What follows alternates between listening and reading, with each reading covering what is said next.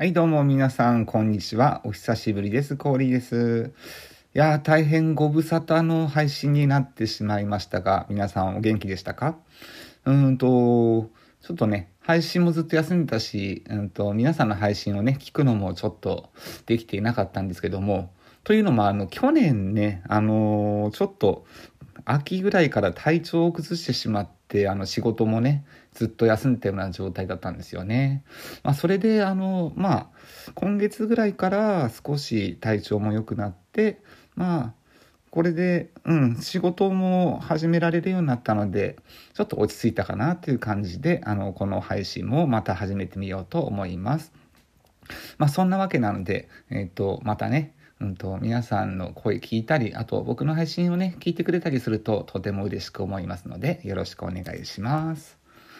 ということで、えっ、と、まあ、復帰って言ったらちょっと大げさですけど、えー第1回目の放送をしてみたいと思います。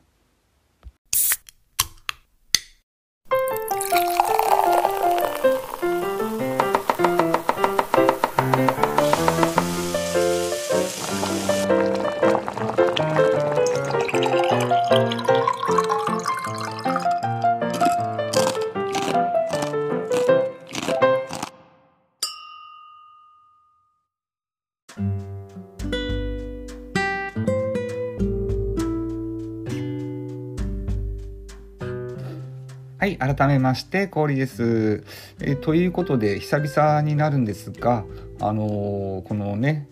スタイフの方も、だいぶなんかいろいろとね、アプリも変わってきてるし、進化をしてるんだなっていうふうにとても思いました。えちょっとね、まだあの、いっぱいは聞けてないんですけども、皆さんの配信もね、ちょこちょこと聞かせてもらって、あの、顔出しますので、よろしくお願いします。まあそんなわけでちょっとねあの時代遅れ感のある今私現在なんですけどもまあ自分に話せることって言ったらねあのまあ本当に好きな野菜の話とか料理の話ぐらいしかできないと思うのでまたその辺をね継続してやっていきたいと思います。でそれでうんとまあちょっとね病気して体調崩してあのずっとほぼ家でね療養したような感じだったんですけどもこの時にあの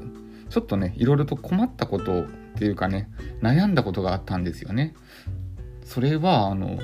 料理をね僕ずっと料理好きで作るのも楽しかったんですけどなんかいまいち料理するのめんどくさいなとかなんか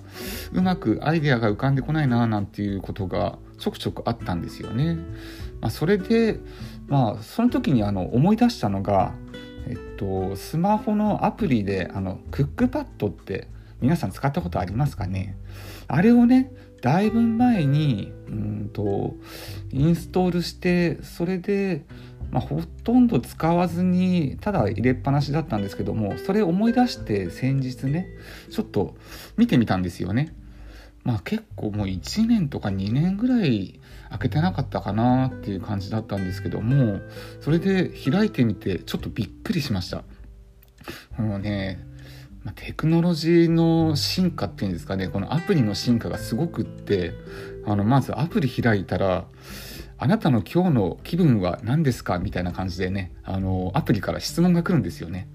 あのその時のね状況に合わせたメニューをお出ししますみたいな感じであの飲食店とかねご飯食べに行った時にご注文は何です何ですかみたいな感じでね聞かれるような感覚でちょっとねそれだけでびっくりしたんですよね。皆さん使ったことありますかね？それであのいや今日の気分って言われてもなーっていう感じでまああれこれとちょっと調べてみてたんですけどもまあ面白いですよね。あの本当にいろんなメニューがパターンもいろいろあってあのお助け特集とかね今日はどんな気分とか手間いらずとかあと素材をねさつまいもをうまく使う方法みたいなのといろんなのが出てきてねもうついついずっとそのアプリを見てたんですよね。でもう結構1時間とかそれ以上見たかなっていう感じだったんですけどもそこでねふと気がついたんですよね。あれなんかいっぱい載ってるけど自分が食べたいものが決まらないなっていうこうなんか悩みのるつぼにはまってしまったっていうかそんな感じになったんですよねすっごいいっぱいありすぎてもう本当にねいろんなジャンルに分かれてたくさん載ってるんですけどもその中から決められないっていう事態になってしまったんですよね。いやだからこのねすごいアプリが進化してもう親切極まりないようなサービスになってるんだけどそれでも決められないっていうのこれは何だろうなっていうふうに思ってちょっとさらに悩んでしまいました。まあ、結局ねその日はなんか食欲も出ず納豆ご飯を食べたっていうなんかよく分かんない状況に陥ってしまったんですけども皆さんがあのね今日の献立何にしようかなとかっていう悩み結構ねあると思うんですよね。でなんかちょっと気になって調べてみたんですけどもこのおうちご飯が増えることでさらに増えた悩みっていう中でねこのトップ3に出てくるのがこのメニューが決まらない。あとレパートリーが少ない。あと栄養のバランスが心配なんていうのがねなんかいろんなサイト見てても上位第3位ぐらいまでに常に入ってるんですよね。